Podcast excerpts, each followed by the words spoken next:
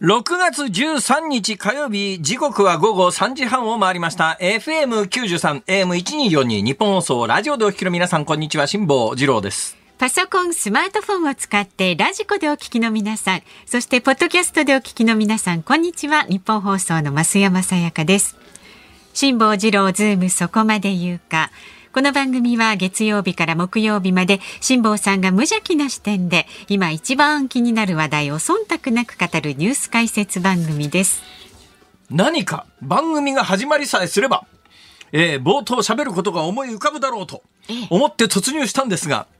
ー、かゆい以外何も浮かばなくてですね。あでもまだ痒いんですか？そう昨日からずっと手が痒い、あの虫に噛まれたというよりもどうも形状からすると湿疹っぽいんですけども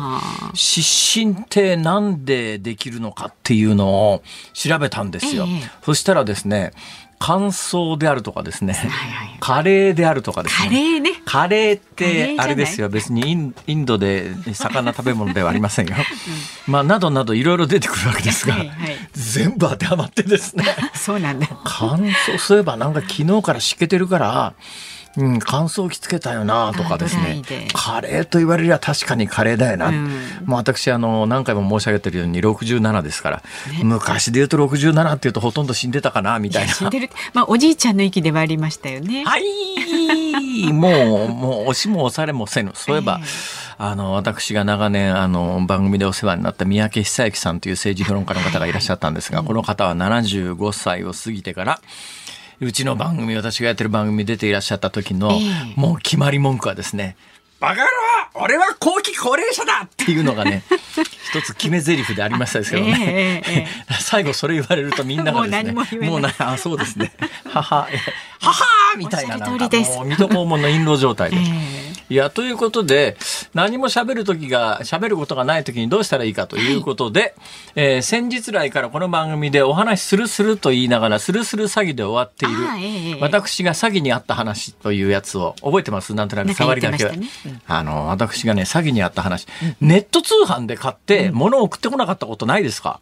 えない。えー？ないです、ないです。私過去3回ありますよ。それは引いてますよ。そんなにないですよ。えそうですか、で明らかにね怪しいのもあるんです私がねこれ自分で絶対詐欺だと思いながら引っかかりに行ったやつが一つあってですね 自ら。この話はしたと思いますけど、私は結構中東料理っていうのに凝ってまして、で、自分で料理をするわけですよ。で、自分で料理をするときにですね、あの、非常に高価な高い、えー香辛料でサフランっていうのがあって、まあ、あれ、ええ香辛料と言っていいのかなんかわかりませんけれども、サフランライスなんか、レストラン行くといくらでも黄色いご飯出てくるじゃないですか。あんなもんね、本当のサフランなんか使ってる店は、まずないですね。コストを考えると、まあ、ウコンであるとか、なんか黄色いターメリックであるとか、色い、色をつけるものは使いますけれども、あのサフランライスと称して店で出てくるやつに、本当のサフランを使って、あそこまで黄色くしようと思ったら、一皿何千円と取らないと、そんなに高級サなフランって。本当に0.5グラム何何百円何千円の世界ですから。サフランって大変なんですよ。なんで大変かというとですね、サフランってどういうものかというと、まあ、あの、サフランってどういう状況で売られてるかというと、瓶の中に小さい、あの、胡椒みたいな小瓶の中に入れられてるケース多いんですが、ええはいその小さな小瓶の中にですね、ハトロン紙みたいなやつで包まれて、サフランは10個、10個というかですね、サフランって基本的にクロ、ある種のクロッカスのめしべなんですよ。ある種のクロッカスのめしべを、これ赤いんですけども、それをですね、丹念に一つずつ取っていくわけです。ものすごい手間なんです、これが。あで、その手間かけて、クロッカスのめしべを取ったやつを乾燥させて、もうあの、風がちょっと吹くと、ひらひらっと飛んでっちゃうようなもんですよ。それを大量に集めるんだけど、ええ瓶一つ分集めようと思ったら、何百時間も働かなきゃいけないんでえらくコストがかかってるんでええ高いというのは、まあ、ある意味常識なもんですから、ある時ですね、よし。で、サフラン高いと。はいで、サフランはしかし国内のスーパーでも売ってるんだけれども、まあ、スーパーで売ってる時にね、普通の香辛料の棚に並べてないところありますね。サンプルしか置いてなくて、はいはい、本当に欲しければ売り場に来いみたいな、はい、つまりそこで万引きされるとえらいことになって、えー、とてもじゃないけど商売やってられないっていうこともあるんでしょう。まあ、非常に高価ですが、金よりずっと高いですよ。グラム、まあ、最近金の値段も世界的に爆上げしてますから、なね、なかなか金の値段と比較しづらいんですが、えー、まあ、金の値段にグラムあたりで言うと匹敵するぐらいの超高価な香辛料なんですが、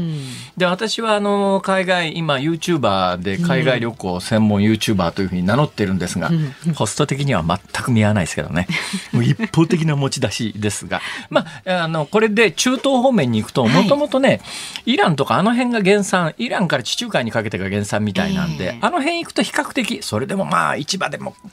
結構な値段はしますけれども、日本で買うのに比べると、まあ、マシだったりするわけですよ。で、海外に行った時大量に買ってくるんですが、最近あのコロナで、そういう遠いところに行けなくなって、せいぜい行けるのが、この番組が木曜日に終わって、木曜日の後出て、月曜日の朝までということになると、最大、まあ、2泊から3泊が限度ですね。そうすると、東南アジアぐらいまでは行けても、中東方面まではなかなか足伸ばせないんですが、東南アジアだとサフランはないんですね。これやっぱ中東方面ぐらいまで、中東方面からヨーロッパにまで行かないとなかなか手に入らないんで、うんうんうんここ数年間買いに行く機会もなく、だんだん家のサフランが少なくなってきて、うん、でもパエリアとか作るときにどうしてもやっぱりね、サフラン使いたいんですよ。そうですね。ねだけどまあ、日本で買うと異様に高いと。えー、で、ある時この話はしましたけれども、よし、そうだと。自分で作ったらいいんだということに気がついてですね、うん、サフランの球根サフランって、まあ、クロッカスですから球根なんですよ。でサフランの球根というのをインターネットで買おうと思って調べたところ、サフランの種100粒1000円ってのがあってですね、はいはいはい。ちちょっと待って、これおかしいだろうと、えー、そもそもサフランは球根のはずだと、えー、種っていう表現自体がおかしいと、え。ー、それ100粒1000円っていう値段が、いや、他のサイトで見ても、クロッカスのサフラン取る用の球根って結構売られてるんですけども、でもやっぱ一玉、最低でも100円前後はするんで、はいはい、100粒1000円っていう、そもそも球根について種、クロッカスの種100粒1000円っていう表現自体がおかしかろうと。おかしかろうと思ったので、はい、思わずぽっちりしてしまいました。やめて、そういうのは避けるべきですよ。それでね、ポチッとしてから忘れていたんで、えー、もう本当にうかつなことに、それクレジットカードの生産だったはずなんですが、はい、クレジットカードから1000円引き落とされたされたかどうかも実は確認してないんであの確かなことは言えないんですが、うん、確かなことはただ一つです。ポチッとしたのは間違いない。はい、何も送られてこなかったのは間違いない。まあそれは多分ね、専用落とす引き落とされてますよ。あそれでその文脈で言って、これがまず取っかかりで、私がインターネットの詐欺で引っかかった2つ目なんですが、まあ、1つ目の話はもうちょっとねあまり長くなりなりすぎる んでえー、本体の3つ目の話に行きます、えー、この番組でご紹介しているように私あのヨットを太平洋横断から帰ってきてからすぐに太平洋横断で使ったヨットは売り飛ばして、小さなもうちょっとあの小回りの利く小さなヨットを手に入れたんだけれども、それでもやっぱりあの漁港等が整備されていないような島に上陸しようと思うと、テンダーっていうんですけれども、小さい一人乗り二人乗りのボートを下ろして、はい、ゴンボートみたいなやつを下ろしてですね、はい、それで上陸するということをするのに、はい、なかなか手頃なボートがないので自分で作ろうと思い立って、去年から手頃なボートを自分で自作するという作業に入って、で、同時になんか手頃なボートはないだろうかと思って調べていたら、フランスの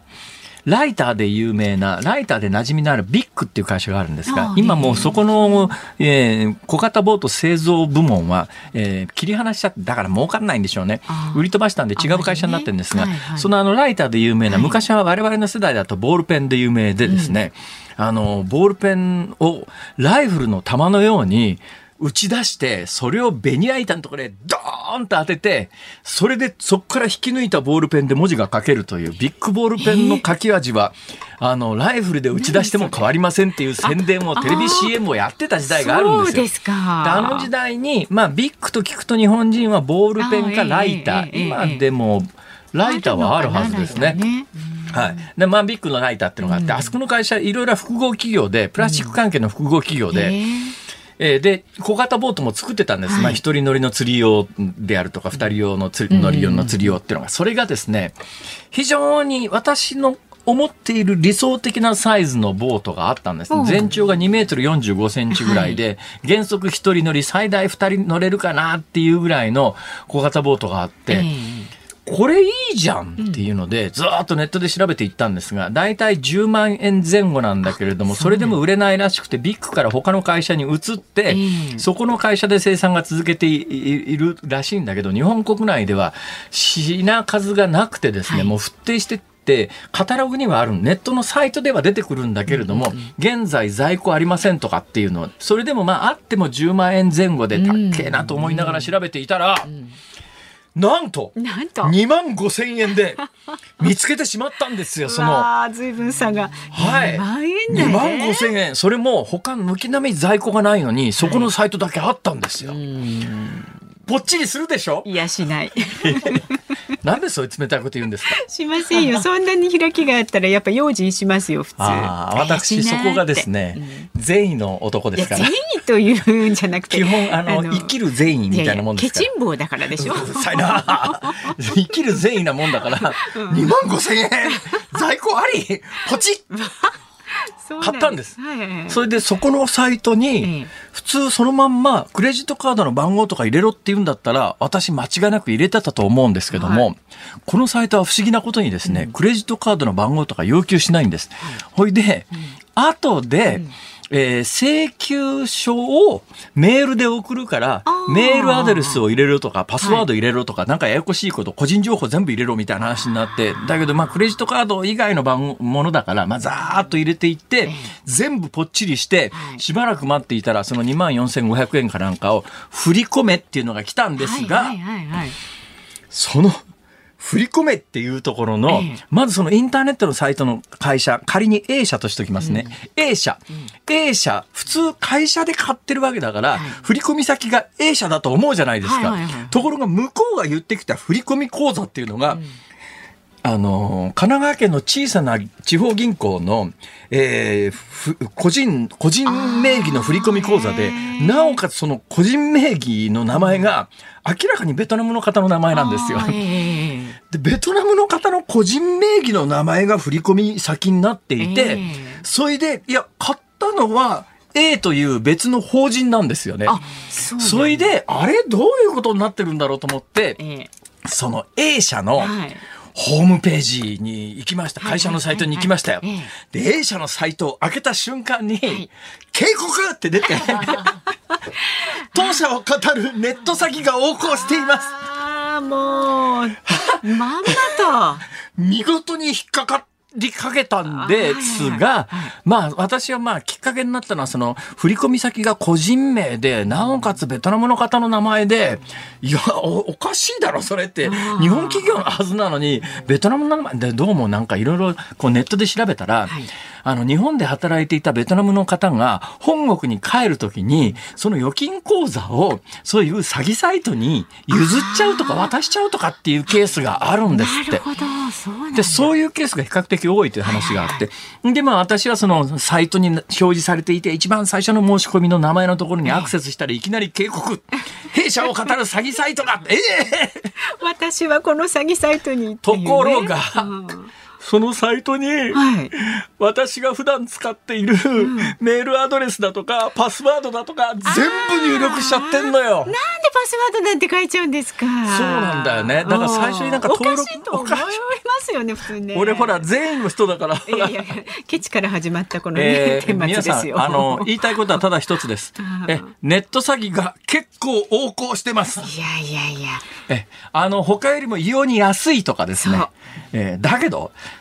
普通の人さ、そんな小さなフランス製のボートなんか買わないじゃない。そんなもんの詐欺サイトがあると思わないでしょ。確かにね、なかなかね。ところがね、そういう特殊商品みたいなもので、めったにこんなもん買わないだろうというのだと逆に疑われないと、だからそれがね、エルメスのバッグだとか、ロレックスの時計だとかっていうことになるとそれはすぐに怪しいと思うじゃないですか。だけどフランスビッグ社の一人乗りの2メートル45センチのビニールボートみたいなやつさ あん、まり誰も買わねえだろ、それ。そこ来るかっていう。は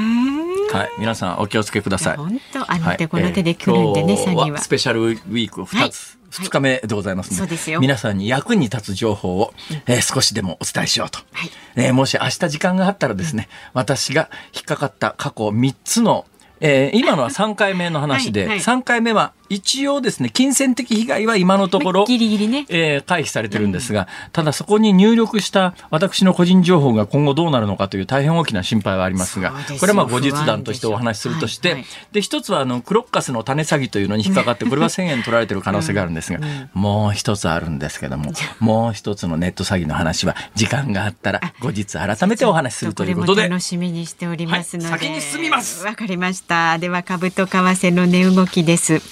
今日の東京株式市場日経平均株価先ほど辛坊さんがねナイツさんと、えー、話してましたけれども大幅続伸しました。昨日と比べて584円65銭高い3万3018円65銭で取引を終えました。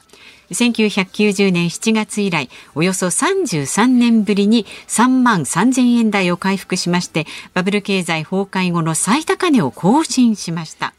前日のアメリカハイテク株の上昇を背景に半導体関連銘柄などを中心に買いが入ったようですで為替相場は現在1ドル139円60銭付近で取引されています昨日のこの時間と比べると10銭ほど円安になっていますズームそこまで言うか。この後は昨日の夕方から今日この時間までのニュースを振り返るズームフラッシュ。4時台は中国問題グローバル研究所所長で筑波大学名誉教授の遠藤誉さんに G7 後の習近平国家主席の外交戦略についてお話を伺います。5時台は岸田総理大臣保険証の廃止日程は変更せずというニュースを取り上げます。番組ではラジオの前のあなたからのご意見今日もお待ちしております。メールで送ってくださる方は ZOOM zoom アットマーク一二四二ドットコム番組を聞いての感想はツイッターでもつぶやいてください。ハッシュタグ漢字で辛坊治郎、カタカナでズーム、ハッシュタグ辛坊治郎ズームでつぶやいてください。で今日もお届けいたします番組のエンディングでかけるズームオンミュージックリクエスト。今日のお題は？はい、今日はシンプルにネット詐欺を回避した時に聞きたい曲。ネット詐欺を回避した時に聞きたい曲ね。はいうん簡単なようで難しいですけれども。まあ心配なんですよパスワード。でね主だったところのパスワードはだから焦って変更しました。ああその方がいいですよ。ダーッと変更しました、だけどねパスワードっちゅうやつはね、変更するのは簡単なんだけどね、覚えてられないんですね これが。でもあれどっかにメモするとあんまり意味なくないですか？でもメモしないと覚えられないですね。覚えられないですよね。うん、それも最近どんどんねパスワードを複雑にしろって向こうが言ってくるわけですよ。そうそうそうで今までやってたシンプルなパスワードだと受け付けてくれなくて、ね、もっと複雑でなんかあの、うん、特殊記号入れろとかっていう。そうそうそうそんなもん覚えてらんないじゃん。そうなんですよ。って言ったらですね昨日あたりなんかなんかの書き込み見てたら。はい昨日あの某 TBS の某アナウンサーの名前を出したじゃないですか はい、なんかそういう自分の好きな人の名前をパスワードにしてるっていう人結構いるらしいですよ。ああへえ。はい。だからあの辛坊治郎をパスワードにするとか。へえ。それって割と覚えやすいじゃないですか。確かに。え増山さやかパスワードにしちゃうとか。なるほど。そういう発想をしていくとね、結構パスワードのバリエーションも広がっていくかなと。まあ確かにね、二郎だけでもね、使って。まあ二郎だけだとね、多分ね、受け付けてくれないっていうか、山ほど同じようなパスワードの人いると思いますから。だからその発想で考えていったら、またあの、覚え、思い出しやすいですよね。自分の好きなあの人の名前みたいな。使っちゃおうかな。さあ、やだもう。何言ってるんですか？何でしたっけ今日はネット詐欺を回避できた時に聞きたい曲ズームアットマーク一二四二ドットコムでお待ちしております。この後はズームフラッシュです。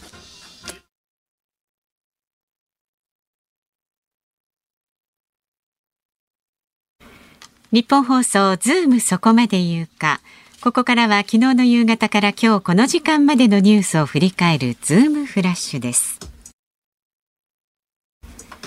ウクライナのマリャル国防次官は昨日反転攻勢を本格化させたウクライナ軍が東部ドネツク州と南部ザポロジエ州の7つの集落を奪還したと明らかにしましたアメリカのブリンケン国務長官は昨日中国がキューバに情報収集施設を置き2019年に増強したと指摘しました。中国が世界各地でスパイ活動を拡大していると警戒感を示しました。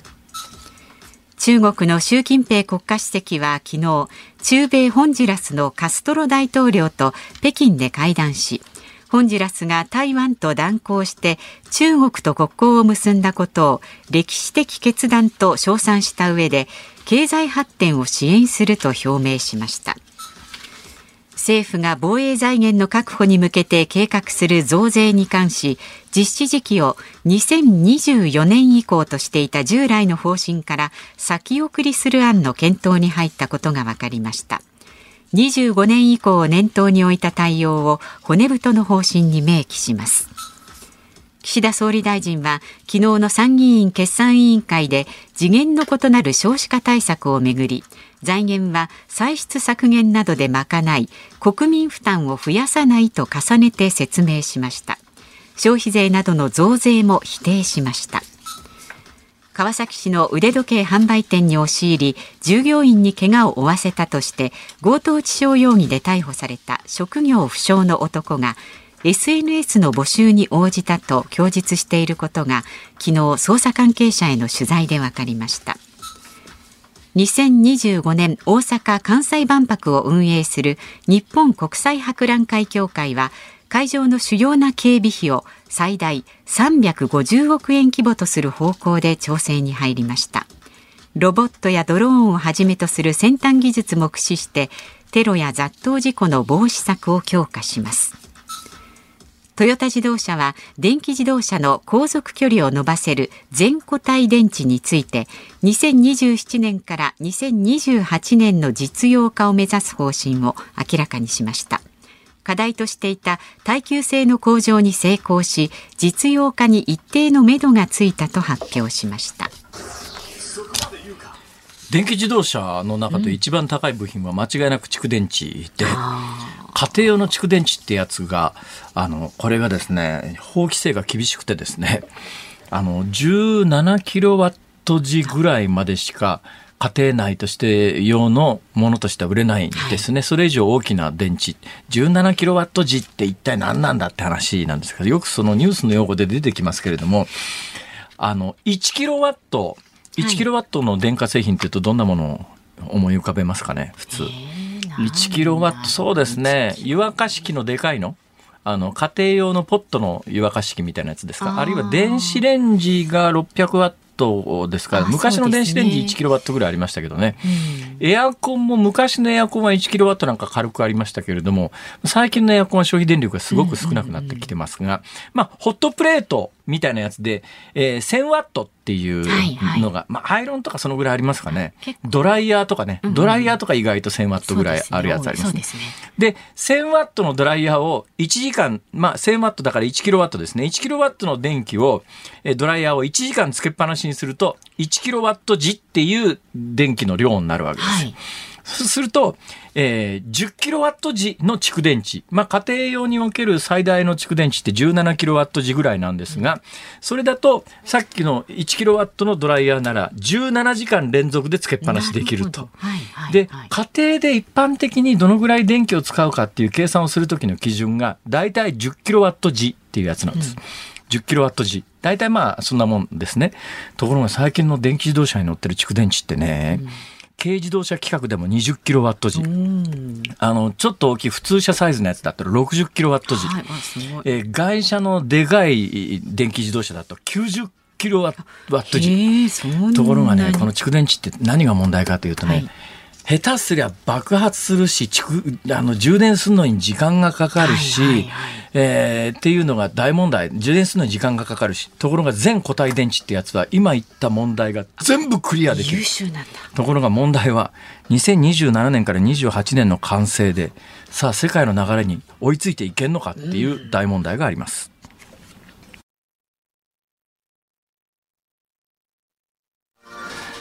6月13日火曜日時刻は午後4時まもなく4分になります。東京有楽町日本放送第3スタジオから辛坊治郎と。増山さやかでお送りしています。ズームそこまで言うか。ご意見をいただきました。ありがとうございます。43歳男性神奈川県のペミカンさんです。へいへいパスワードについてねパスワードを記憶するのが難しいとの話題がありましたが、はいはい。昨今パスワードは100種類を超えることが多くなってきたので私はパスワード管理ツールで管理するようにしました。パスワードも自動生成してくれるので楽ちんです。なるほど。そうパスワードですか管理ツールにもきっとパスワード必要なんですよね。えー、そこですか。そこですか。それは覚えないとねそうですね。なんかあの、世の中デジタル化で便利になってるんだか不便になってるんだかよく分かんないところありますよね。よねまあ確かに対面販売で店に行って何かを探すよりもネットだったらすぐ見つかりますから、で特殊な私ね結構特殊なものを 買うんですよ。そのようですね、えーかなり最近買った特殊なものといえばですね、よくここに杖いろいろこう運んでくるじゃないですか。杖いっぱいお持あの杖全部ですね仕込み杖になってまして、はいえー取っ手がぐるぐるネジで取れるわけですよ。そこに試験管を入れていろんなものを仕込むんですけども、その下にですねバネっていうのがあって短いバネがあって、そのバネがないとカタカタするんで。あー。その仕込み杖の中に入れる短いバネ直径が例えば1センチでうん。長さが1.5センチのバネみたいなものを どこ行って買ったらいいのか分かんないじゃないですか。そうですね。ところがネットでですね直径1センチ長さ1.5メートルの鋼鉄のバネって入れるとバーンって出て商品がデデデデデデと並ぶんですよ。あいやーネット時代はすげえ便利だなとは思う一方で、い、やこれネットがなかったら買ってねえよなこれっていう。ー 確かに。近所の荒物屋に「すいませんねバネありませんか?」って言って、うん。それはまあピタッと合うものがなかったらもういいですっていう。なんかこうティッシュかなんか詰めてね。うんだから世の中便利になってるんだかどうなんだかうん。よくわかんないところあるよなという感覚はありますけども。確かにね。今日日の Z 世代とはそんなこと考えないんですかね。あそうなんじゃないですか。だってもうそれが当たり前でスタートしてますからねマジンガー Z! いやもうそういうこと知らないんですよフェアレディ Z! いや何言ってるんですか？先言ってください。はい。そうですね時間がもったいないかも全くです。えっと、ご意見まだまだお待ちしております。メールは z o o m zoom アットマーク一二四二ドットコム。ホンダ Z! わかりましたよ。え番組の感想ツイッターでもつぶやいてください。ハッシュタグ漢字で辛坊治郎私、ホンダカタカ Z ナっていう軽でズーム。自動車に乗ってたことがあるんですが、へえ。これなかなか可愛かったですよ。フェアレディ Z はないんですか？あ、フェアレディ Z もあります。あそうなんだ Z 好きですね私、そうですね。私ね、中学校の時に、はいあの、学校の作文に、環境破壊の原因だから、車になんか俺は生涯乗らないって書いたはずなのに、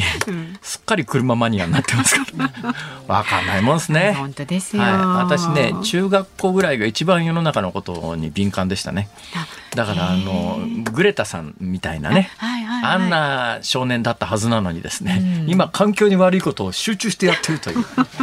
環境なんかクソくないじゃんみたいななんかそいうそうれは良くないですよ。少年の心をちょっと取り戻してください。そうですよだから私は今 SDGs にこだわってるんですケチでしょそれは。ケチ言うなさあ、えー、ツイッターでもつぶやいてください。ハッシュタグ辛坊治郎ズームでつぶやいてください。さあ、この後は G7 後の習近平国家主席の外交戦略という話題にズームします。日本放送辛坊治郎ズームそこまで言うか。この時間取り上げる話題はこちらです。G7 後の習近平国家主席の外交戦略。先月24日、中国を訪問していたロシアのミハイル・ミシュスチン首相は、習近平国家主席と会談し、先進7カ国首脳会議 G7 サミットに対抗して結束する姿勢を強調しました。中国は G7 の制裁を受けるロシアを経済面で支え中央アジアなどと欧米に依存しない経済圏づくりを目指すとしていますでは今日はこのニュースにつきまして中国問題グローバル研究所所長で筑波大学名誉教授の遠藤誉さんにお話を伺います。お電話でのご出演です。遠藤さんよろしくお願いします。よろしくお願いします。よろしくお願いいたします。えー、っと本を出されるんですよね、はい、そうですね。えー、習近平が狙うアメリカ一極から多極化へ台湾有事を作り出すのは CIA だ7月3日に発売ですねビジネス台湾有事を作り出すのは CIA なんですか？そうですね。どどういう構造になってるんですか？それ先に言っちゃっていいんですか？それ先に言っちゃっていいならば要するにあの習近平としてはえ平和統一をしたらあの自分としては、まあ、すごく半導体、台湾の半導体も手に入るし、ひどくいいわけなんですけれども、はいはい、そんなことをされたら、アメリカがえー、半導体も中国に持っていかれるし、またあの経済的にも軍事的にも中国の方が上になっていってしまいますので、アメリカとしては中国が、えー、武力攻撃をしてほしいという気持ちを持ってるんですね。でところが習近平の場合、もしも武力攻撃をしたら、ええ、台湾を統一した後に、台湾の中にえー、中国大嫌い、中国共産党大嫌いという人たちがたくさん出てきますね、ええ、そうすると一党支配体制が崩壊する可能性が出てきますね、はいはいはい、ですから武力攻撃はできるだけしたくないんですよ。なるほど。でもなんとしても、まあ、武力攻撃をするように台湾の独立派っていうのを刺激して、ええあの台湾有事を作ろうとしてるっていうのが、まあ、アメリカの CIA だなるほど、なるほど。いや、はい、その文脈で言うとね、今、あの、遠藤さんの話を聞きながら全然違うことをふっと思ったんですが、ふっと思ったことを言いますとですね、はい、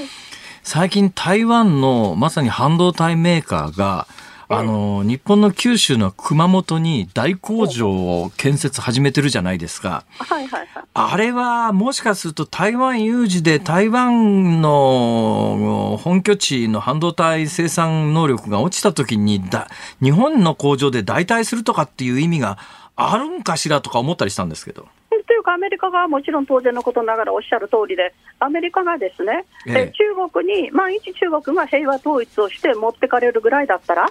そしたら、えー、それぐらいだったら、まああのー、えー、その TSMC ですね、そこの半導体の最先端の企業ですね、はいはい、そこをもう爆破してしまおうかというぐらいの発言をする人もいるぐらいで、持っていかれるぐらいなら。だからアメリカ工場とかアリゾナ工場とかですね、それから、えっと、日本の熊本工場とか、いろんなところに危険分散をして、武力攻撃されたた時あるいは平和統一された時に、全部中国に持っていかれないようにするということが一つの目的でもあるといやいや、あの台湾がその熊本に盛んに半導体工場を作る、まあ、国内的な報道でいうと、なんか台湾があの九州の熊本の経済をアップしてくれて、地元に雇用が生まれて、えー、よかったねっていうぐらいの報道しか行われていないんですが、実は国際的にものすごく深い背景がある話なんですね、これはね。そうですね。で、まあ、中国、あの、TSMC 半導体のね、はい、その最大のメーカーの、えーと、創設者にしてみれば、はい、えー、自分はあの商売をやってるわけだから、儲かるところで仕事をしたいのに、えー、まあ儲からないところにどんどんこう移動させられているので、はいはい、まあ、グローバリズムは終わったと言って、まあ、あのアメリカの工場の開会式で涙を流したっていうですね、そういうようなこともあったりしてですね、まあ、非常に台湾としては厳しい状況にもあるんだろうなと思いますね。いや台湾結構やっぱりきな臭いなと思うんですが、台湾、あれ今度来年でしたっけ、総統選は？そうですね、来年の1月です。どうなりそうな感じですかね、これ。そうですね、民進党の方がまが、あ、先にあの来清徳さんがですね、先に立候補しましたので、えー、えーと彼の方が今、得票率、支持率で言うならば、彼の方が30何パーセントあって、はいはい、で国民党とそれから台湾民衆党っていうのがあるんですけれども、この2つは野党が 2, 2人それぞれ、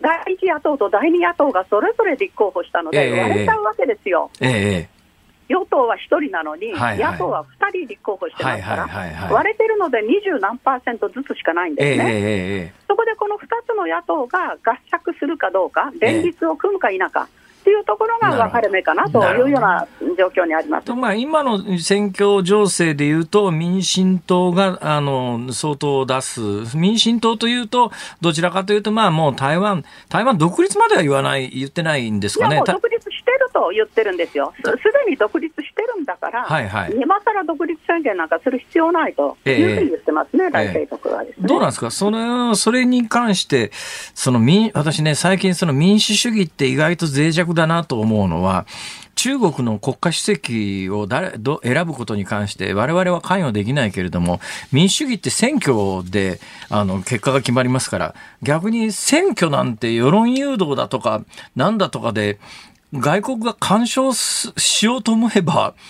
まあ多分独裁国家の総統選びよりトップ選びよりも簡単にできそうな気がしてで台湾の選挙に中国が例えばまあ裏でネインターネットその他でですね何か仕掛けていくんじゃないかなと思ったりもするんですけど。そうですね。それはもう全くおっしゃる通りで、えー、中国のみならずアメリカっていうのは全米民主主義基金っていうのがありましてですね、はい、これは第2の CIA と言われてるんですが、えー、まあ、そこがもう徹底してその、え台湾の市民団体を応援してますのではいはい、で一方では中国ももちろん情報戦をやってますので、えー、まあ、あのおっしゃる通り、民主主義のあの選挙っていうのは、えー、逆に、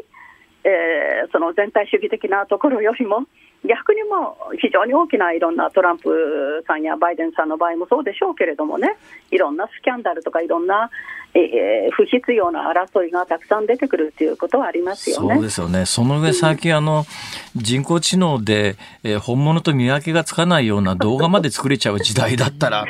今後なんか、世論誘導もいろんな方法が出てきて、偉い時代になったなと、日本の選挙は大丈夫かなと思うんですけど、日本は逆にそこまで関与しようと思うようなモチベーションになるものがないってことなんですかね、どうなんですかね。そうですね。政治意識がそこまで高くないって言いますかね、えー、投票になかなかいかないですからね。はあ。さて、えー、話元に返しますが、はい、えー、最近その中国とロシアの動きというのがいろんな形で報道されるようになってますが、遠藤さん、今この動きをどう見てます？そうですね。あのー、今、えーと、中国とロシアっていうのは非常に、あのー、ちょっと危ないことを我々から見ればもう危ない、そうなったら困るというようなことをどでかいことをやろうとしてて、ですね、はいはい、何をやろうとしてるかっていうと、ええ。えー、中国とロシア、プラス、えー、グローバルサウスっていうのを味方につけて、ですね、はいはいはい、あの先ほどおっしゃってくださった米一極から、はい、えー、脱却して、多極化の方に移行していって、えで世界新秩序を作るというようなことを今、目論んでいろいろとやってるわけなんですね。ではい。なんでそんなことが可能かって、そんなこと可能なはずないじゃんって思うけれども、ええ。えー、実は対ロシア制裁をしていない国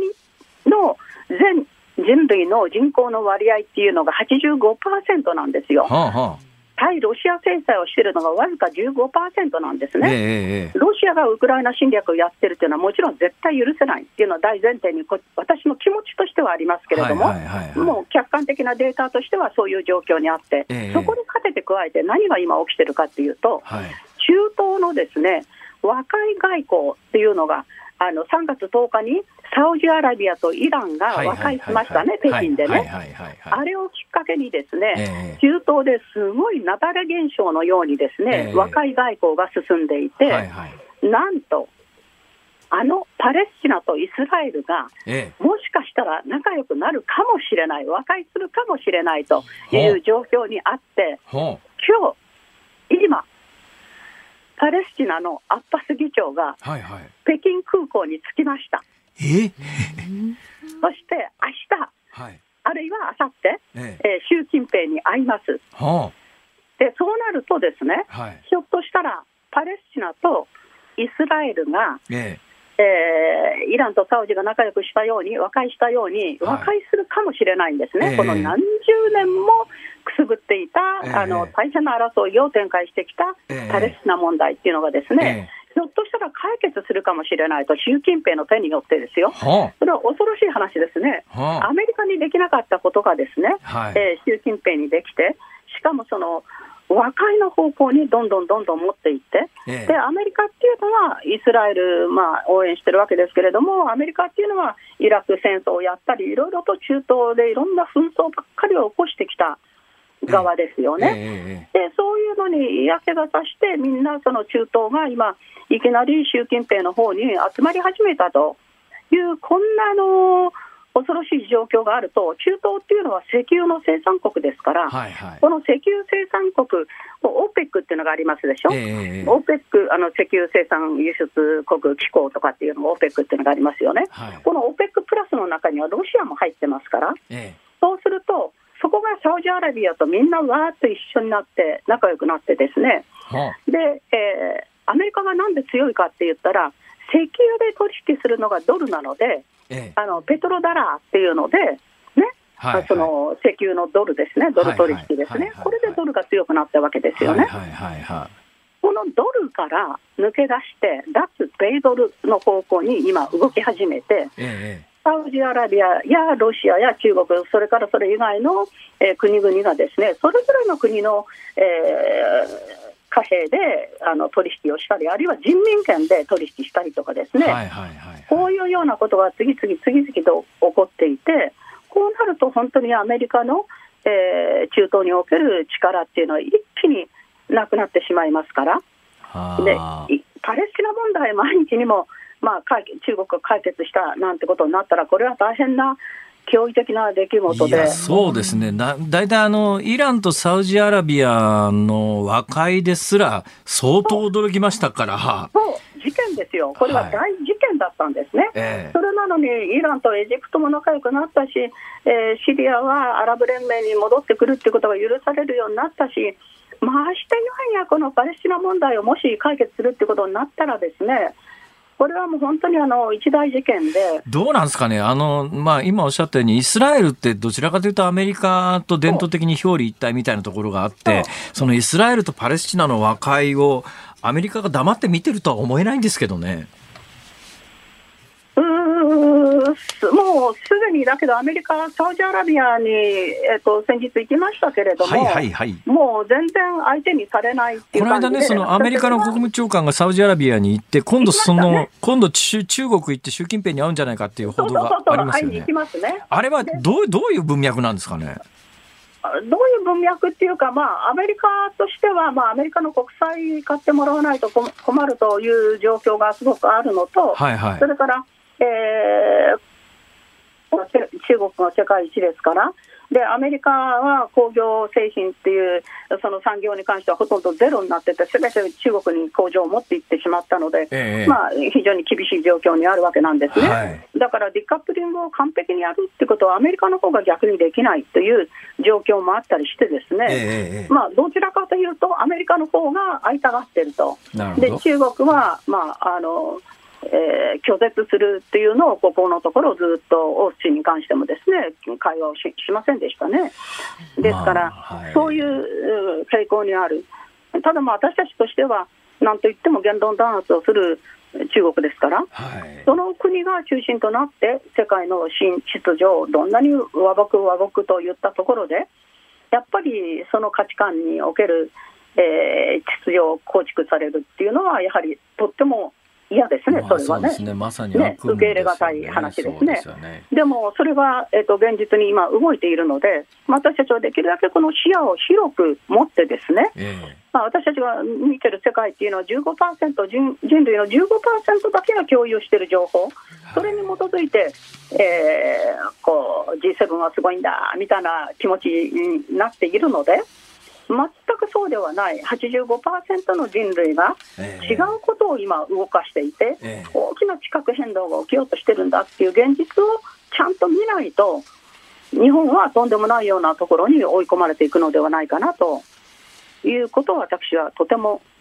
憂うという気持ちから本を書きました、はい、それが習近平が狙うアメリカ一極から多極化へ台湾有事を作り出すのは CIA だっていうこういう刺激的なあのタイトルの本になるわけですね。でもね、遠藤さん、あの、遠藤さんのおっしゃることはよくわかるし、現状認識としてもそうだと思うんですが、ただ私たちの価値観といえば、やっぱりあの、自由な言論であるとか、あの、豊かな社会であるとかっていう、まあ、いわゆるアメリカ型の資本主義、民主主義みたいなもので、えー、まあ、骨の髄まで、まあ、実に染み込んでいる状況の中から、やっぱり中国が主導する言論弾圧を含めた、あの、あああいうところが世界の名手になって、行くということに対して、なんとかならんのかと素朴に思うんですが、遠藤さん、なんとかならんのですか？いや、思いますよ、素朴に思いますよ、素朴に思いますので、だからこそ、啓蒙するという意味で、ですね、ええ、今、こんなことが起きようとしてるんだから、あの NATO を日本に持ってくるとかね、はいはい、そういう事務所をですね、そそれからその、まあ、戦争の方向にこう進軍脱破を吹くような、そういうような方向に動かないで、ええ、日本こそは NATO に入ってないわけだから、はい、日本こそは最も中立。で民主主義国家ですので、日本こそが中国がやるようなあの和平外交といいますか、ウクライナ戦争に対しても中国は和平案を出しましたよね、はいはい、和平案を出したから、わーっと中東諸国があの中国の方に寄っていってるわけなんですけれども、えー、これは日本こそができる話なんですよ、本当を言うと。そうですね、G7 の中でもえー、アジアの国は日本だけですし、NATO っていうのは軍事同盟ですから、えー、軍事同盟に入ってないのも日本だけですし。それでいうと、最近の、最近のニュースでいうと、岸田総理は、まあ、あの、2年連続かな？あの、NATO の会合に参加するし、に、東京に NATO の事務所を作ろうという動きもありますが、そういうのに関しては、やっぱり遠藤さん、かなり危惧をしてらっしゃるってことですね。危惧をしてますね。せっかくね、日本が、えっ、ー、と、素晴らしい役割をすることができるのに、えその役割をなぜ放棄するのか、アメリカの後ばっかりついていくっていうのではなく、もちろん民主主義の価値観っていうのは絶対大事ですよ。でも民主主義の価値観で一体どういうことを民主の輸出っていうことでアメリカがどういうことをやってるのかっていうことを客観的な目で見るっていうそういう視点を私たちはもっと養ってですね、ええ、アメリカ脳化されてししてるんですね。アメリカの脳思考の脳みその脳ですね、ブレインですね、はい、ブレインですね。アメリカ脳化されてしてますので、え、日本っていうのはね、それは GHQ からずっと戦後あのそこで教育を受けてきたわけですから、当然ですよね。そこから抜け出すなんてことはなかなかできる話はもちろんないんですけれども、でもそこから抜け出さないと、この日本国民のための日本っていうのを作っていくってことがなかなかできなくて。いやよくわかります。まあ、ね、え遠藤さんの危機感がね、もう今の遠藤さんの力強いしゃべりでひしひしと伝わってきましたが、残念ながら時間になってしまいました。あの、ありがとうございました。よくわかりました。さっきのあの、熊本の工場の背景にあるような話もですね、ちょっと今まで考えたこともなかったようなことも、あの、遠藤さんのこの短い話で、短い時間なんなでも、結構いろんなことが見えてきました。ありがとうございます。ありがとうございます。いや、ありがとうございました。よろしくお願いいたします。今日は中国問題グローバル研究所所長の遠藤誉さんに伺いました。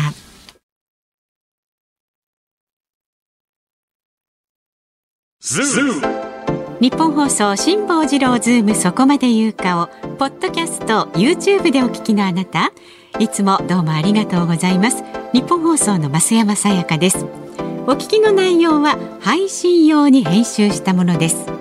辛坊治郎ズームそこまで言うかはラジオ局日本放送で月曜日から木曜日午後3時半から毎日生放送でお送りしています。番組はラジオの FM93 AM1242 に加えてラジコでもお聞きいただけます。ラジオラジコではポッドキャスト YouTube 版にはないコンテンツが盛りだくさん。アトムさん吉田由紀ちゃんの中継企画さらに辛坊さんが「夕刊富士」の気になる記事を解説するコーナーそして辛坊さんが聞きたい曲をお送りする「ズームオンミュージックリクエスト」などラジオラジコでしか聞けないあんなことやこんなことがいっぱいです。ポッドキャスト YouTube を聞いた後はぜひラジオラジコで辛坊治郎ズームそこまで言うかをお楽しみください。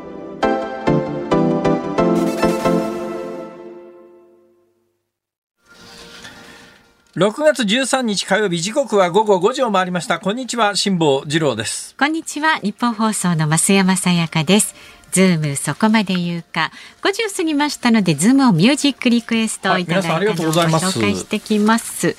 今日のお題はネット詐欺を回避した時に聞きたい曲です。まあ、辛坊さんの体験からね。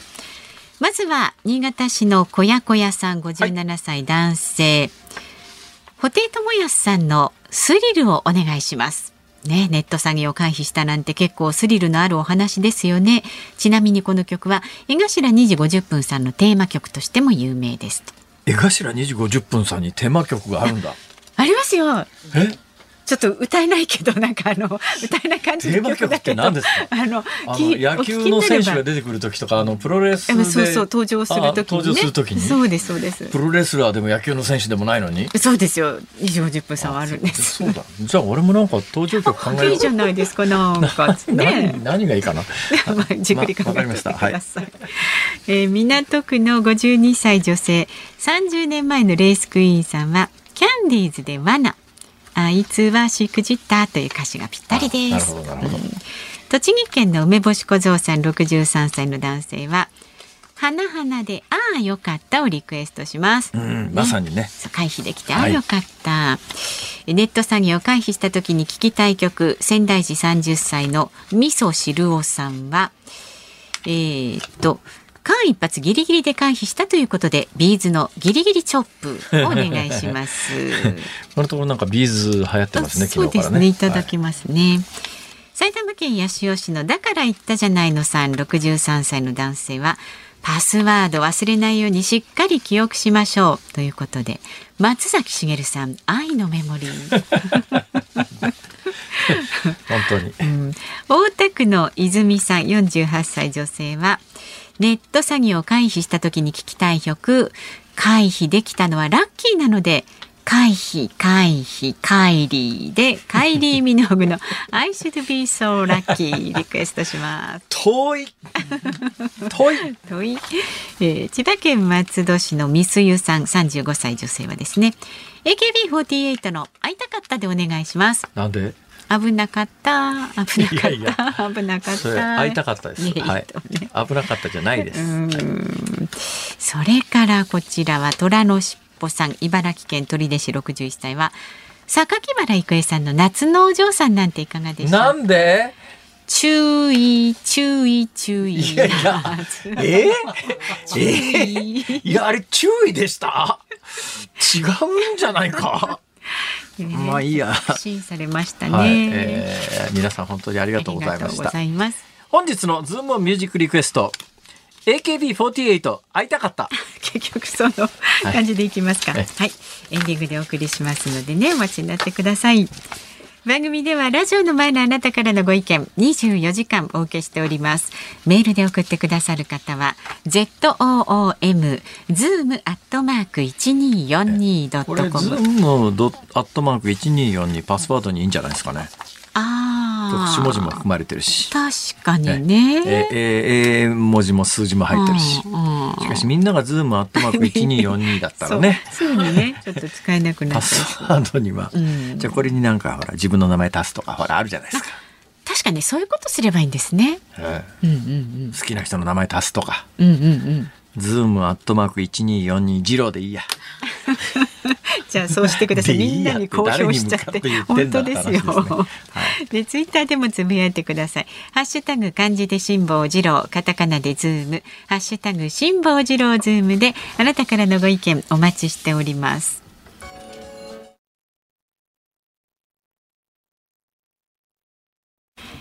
日本放送がお送りしていますズームそこまで言うか。今日最後に取り上げるのはこちらです。岸田総理大臣保険証の廃止日程は変更せず。岸田総理大臣は昨日マイナンバーカードをめぐるミスやトラブルが相次いでいる問題で2024年秋に現行の健康保険証を廃止してマイナ保険証に一体化する政府方針に変更はないと強調しました。マイナカード取得者向けのサイトマイナポータルで他人の年金記録が閲覧できた事例では河野デジタル大臣らに総点検を指示しました。このマイナマイマイナンバーカードマイナンバーカード、はい、マイナンバーカード。をめぐる諸問題連日報道されてますけども、えー、まあぶっちゃけ正直な印象を言うとえー、電化製品でも、家電でも、車でも、初期不良ってやつはつきものであって、うんはい、まあ、ちょっとずつ修正しながら、えー、完全なものを目指していくというのは当たり前なんですが、ええ、初期不良にしては多すぎ。ちょっとちょっとバグ多すぎ。だからね作ってる人が。でやっぱりね命に関わる問題もありますからね。医療あの自分ご自身のマイナンバーカードで医療情報見たことありますか、うん、私も今回のことがあって点検してみたらですね、うん。はい、あのお医者さんはマイナンバーカードを健康保険証に使えますよね。そうするとその人が他の医療機関でどんな薬を直近で処方されてるかとか調べることができるわけですよ。それが他人の情報に紐付けられていたら何が起きるかっていうと、他の人に処方されてる医療情報をよく見りゃ、あ、これ名前が違って別人だって気がつきゃいいけど、気がつかなきゃお医者さんが何もそういう間違いがないと信じて、あれこの薬処方されてるとか、こんな既往症があるとかっていうのを全く別人のデータを見て、まあ判断間違う。っていうか処方しちゃいけない薬処方しちゃうとかっていうことを、ね、処方しなきゃいけない薬を処方しないとかっていうことも十分あり得るわけで、これ命に関わりますからね。あっちゃいけないバグですよ。あっちゃいけないバグです。だから車で言うと例えばあの運転してる時ハンドル取れちゃうとかですね。あのブレーキ効かなくなっちゃうとかっていうのに近いバグで、ちょっとあの見過ごせないバグが相次いでるんだけれどもでも、役所って一遍決めたものは予定通りやりますから。だから今も来年の秋には健康保険証は、現行の健康保険証は原則原則廃止しますと、ただしその段階で、まあ、ご高齢だとか、思想的なものだとか、マイナンバーを入手できていませんということに関しては、1年限定の健康保険証、今まで通りの健康保険証を出しますよって言うけれども、それ申請しなきゃいけないわけで、うんそういう、それだけの認知能力が残ってるっていうか、ある人はまあいいですけども、うんうん、そうでない人に関して言うと、健康保険証がないと、えー、医療機関窓口で、とりあえずまず、あの、全額払ってくださいっていう話になった時に、払えねえよっていうようなケースが出かねないので、はいただだけど、私はもう一つ大きな爆弾みたいなやつが破裂しない限りは、やると思います。このまんま、このまま突っ突っ切っちゃうと思いますね。ただだけどね、今回のことでやっぱね、ちょっとおいおいと思ったのは、まあ、まあ、今のところその健康保険で別人のやつ登録しちゃったとかなんとかっていうのは、数えられる何十件の話なんだけども、えーはい、今一番大きな問題になっている別人の、これね、これも詐欺みたいな報道が行われててですね、まあ、発表通り新聞なんか報道するから詐欺みたいな報道になっちゃってるんですが、うん、別人の銀行口座紐付けたケースは700何件ですっていういう報道されたじゃないですか。だけど、本人じゃなくて家族のやつ紐付けたやつは13万件とかあるわけですよ。えー家族っつうたってその本人じゃなかったら他人じゃないですか。その人じゃない、ね、そうすると他人のやつを紐付けたのが700何件って嘘でしょそれ。十数万件でしょそれ。トータルで。家族だって別人なんだから、うん、その十数万件のうち家族じゃないやつが700何件で、で、そこの部分だけ取り出して、報道では、えー、他人の銀行口座と紐付けられてるケ紐付けられたケースが700何件でっていうと、あ、700件ぐらいかっていうと、まあ、700件でも多いけども、うん、さっきのあの健康保険のね、まあ、他のやつ紐付けちゃったやつが、まあ、それより一桁少ないか、それ以下の数字だと、まあ、初期不良かなってなんとなく思えるんだけれども、そうじゃないでしょ。その家族のやつ紐付けちゃったやつが十数万件あるわけだから。ね、これ初期不良とは言えないですよね、これ。これ十数万件ってで、どういうケースかというと、えー、まあ、あのー、これ直近にやっぱりね、えー国民全員にコロナ対策で10万円ずつ配ったやつがあるじゃないですか。はいうん、で、あの時に散々言われたのが、もうあの時はもうそのマイナンバーのシステムは始まってたんだけれども、全く普及が進んでいなかったと。えー、で、政府はそれを逆手にとって、ああ、マイナンバーと銀行口座の紐付けがもっと進んでいたら、今回時間がかかったけれども、もう一瞬で10万円ずつ国民全員に配れたのにな、みたいな、そういう見解が政府から表明されて、うん、皆さんマイナンバーカードを入手して、マイナンバーカードと銀行口座の紐付けをやっておくと、こういう給付金の時に一瞬で給付できますから、うん、今回給付に手間取って何ヶ月も遅れたのは、マイナンバーが普及していななかったからですって言って、これも一つきっかけになって、まあ、あと、一人2万5千ポイントばらまいたっていうのが最大の要因ですけれども、それで、えー、みんなにこう、うん、とにかく作ってくださいねっていうことで引き入れたわけですよ。でも、それ十何万件、あの、紐付けが間違ってましたということで言うと、今後、例えば10万円支給しますっていう時に、マイナンバーカードは使えないわけですよ。そんなことしたら、ね、でなどういうケースが多いかというと、まあ、はい、子供の銀行口座作らずに、子供の銀行口座を本来は、それ、例えばうちの、例えば太郎くんなら太郎くんに、太郎くんの銀行口座紐付けなきゃいけないのに、お父さんの次郎くんの銀行口座紐付けちゃって、本来太郎くんに支給される10万円が、私の次郎くんに入ることに、そういうことを意図して、だからかなり意図的にみんなわざとやってるわけです、親は。ね、親だけじゃないと思いますよ。えー、あの、あんま報道されてませんけど、絶対あるはずなのは、ちょっとボケちゃってる親 の、あの、マイナンバーカードを息子がこうね、じゃあ例えばうちの親父が名前違いますけれども、イチローさんだったとするじゃないですか。うちの親父のイチローさんが自分でマイナンバーカード取れないから、親父のイチローさんの代わりにマイナンバーカード全部セットしましたと。次郎さんであるところの私が。ほいでまあ、イチローさんどうせボケちゃってるし分かんねえだろうから、イチローさんの銀行口座は俺の次郎さんにしとこうかっていう、それで10万円イチローさんに振り込まれるケースにおい。て、私の銀行口座のところに振り込まれるということにすりゃ、家族の分全部私のところに振り込まれるじゃないですか。そうですね。そういうことが、できなければ十数万件の間違った紐付けなんか起きないですよ。そして絶対ダメですよ。そんなことしたら、振り込みます。つまり口座の名前と、えー、マイナンバーの名前が違う場合には振り込みませんよって一言言ってくれりゃ誰もそんな紐付けしないんだけども、十数万件もあったということは、多分それダメですよが徹底してなかったと思うんですよ。だと思ってそうしちゃったっていうね。いや、だかなり意図的にやらなきゃ十数万件なんていうのありえないじゃないですか。で、現状その政府は、えー、あの、訂正してくださいねとかしか言わないわけですよ。多分自分でしか訂正できないんでしょうね。そうした時に十数万件の人たちが訂正するかっていうと、多分全員が訂正するとは思えないですよね。それと今後政府が支給金をするときに、うんマイナンバーは使えないということですよ。そんなことしたら、間違った人のところにどんどん振り込まれちゃいますから。で、つい最近もあったのは、政府は、まあ最近そういう動きがないからあんまり話題になってませんが、実は地方自治体レベルで、地方自治体独自の給付金ってやつを振り込もうとしてたところがあるんですが、うん、今回のケースを受けて、あれ？マイナンバーで振り込もうと思ったんですけど、なんか別人が振り込む、あの、紐付けられてるケースがあるんで、ちょっとやめます、マイナンバー使うのはっていう、当然今後そうなりますよね。そうすると、一番最初にマイナンバーで紐付けといてくれれば、今後支給金は速やかにできますよっていうのが売りだったはずなのに、えー現状においてはマイナンバーで振り込みはできないということですよ。だって十数万件も間違った口座に紐付けられてたら使い物にならないじゃないですか、そんなもん。はいはい、今回ね、なんか、あの、根本的な初期不良ではないバグが、このマイナンバーにはあるよねっていうのがね、日々明らかになってるんだけれど、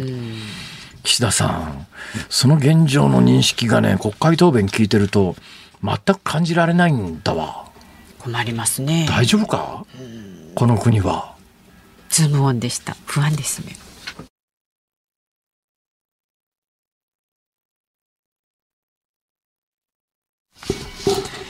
ズームオンミュージックリクエストをお送りしているのは千葉県松戸市ミスユさんからのリクエスト AKB48 会いたかったでございます。ありがとうございましたさあ、日本放送、この後はショーアップナイターです。東京ドームで行われるセパ交流戦、巨人対西武戦をお届けいたします。今、東京ドームとつながっていますんで、辛坊さん読んでください。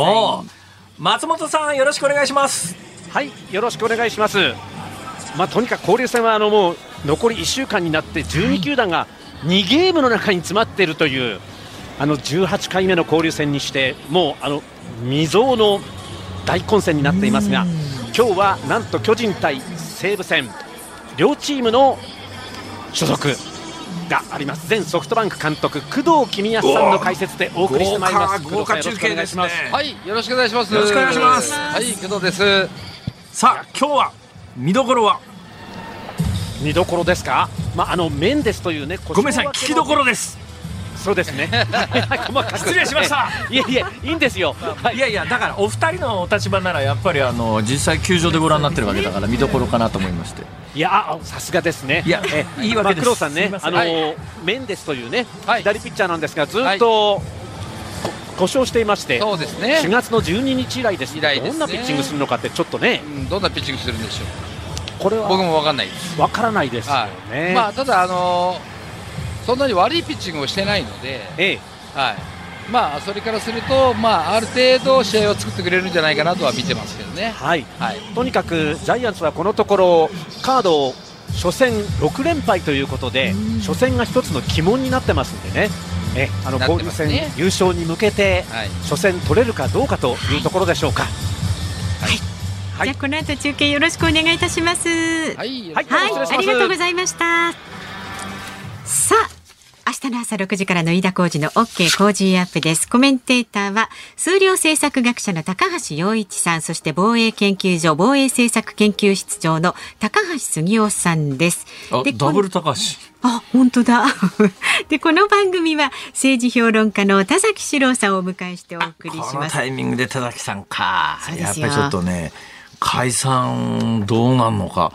田崎さんの予想は、なんかね、占い師のように当たりますからね。じゃあ明日も注目ですよ。はい、はい、です。辛坊治郎ズームそこまで言うか。ここまでの相手は辛坊治郎と増山さやかでした。明日も聞いてちょうだいね。どうも。